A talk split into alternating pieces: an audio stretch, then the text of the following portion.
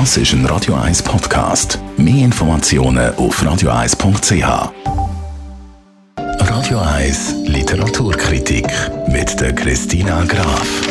Ja, ein äh, Roman mit einem, sagen wir mal, wilden und farbigen Bild vorne drauf. Hast du uns da mitgebracht, Christina Graf? Vielleicht zuerst mal, wer hat das Buch geschrieben und wie heißt es? Buch heißt Morgen, Morgen und wieder Morgen. Geschrieben hat das Gabrielle Sevin, eine amerikanische Schriftstellerin, eine amerikanische Bestsellerautorin. Ihre Bücher sind in 39 Sprachen übersetzt worden.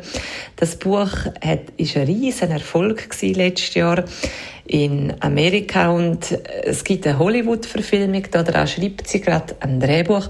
Sie hat aber auch äh, Kinderbücher geschrieben und sie lebt in Los Angeles.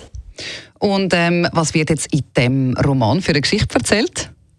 Im Mittelpunkt von dem Coming-of-Age-Roman sind Zadie und der Sam. Beide sind sehr begabt und lieben Computerspiele. Das haben sie auch miteinander gespielt, wo sie Kinder waren. Dann haben sie sich aus den Augen verloren. Aber durch einen Zufall treffen die beiden eben wieder aufeinander. Und Zadie steckt ähm, Sam spontan ihr ähm, selber programmiertes Computerspiel in die Jackentasche und fragt ihn nach seiner Meinung. Und per Zufall spielt er das Spiel und er ist begeistert und schlägt ihr vor, zusammen zu arbeiten und gemeinsam ein Spiel zu veröffentlichen. Und das ist der Beginn von Ichigo, einem Computerspiel, wo sie den Durchbruch in der Szene schaffen und der, der erste Hit, der bringt ihnen aber auch Probleme. Rivalitäten brechen auf und es droht einiges in Schieflage zu geraten. Also thematisch sehr modern und auch eher außergewöhnlich. Wie würdest du den Roman abschließend beurteilen? Der Roman ist eine literarische Perle. Und zwar ist das ein Buch, wo ein Thema aufnimmt, das nicht so oft in einer so guten Form aufgenommen wird in einem Roman, nämlich um Computerspiel.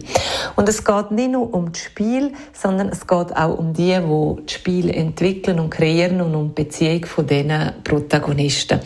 Und deswegen richtet sich der Roman an Leute, die gerne Computerspiele haben, aber auch an Leute, die überhaupt nichts mit Computerspielen zu tun haben.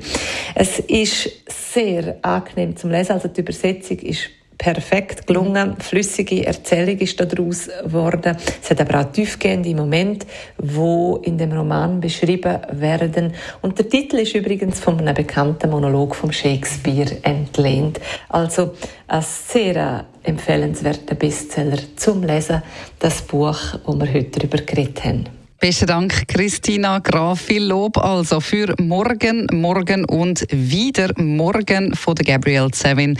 Sie können die und alle anderen Literaturkritiker übrigens auch gerne nochmal nachlesen als Podcast auf radio1.ch.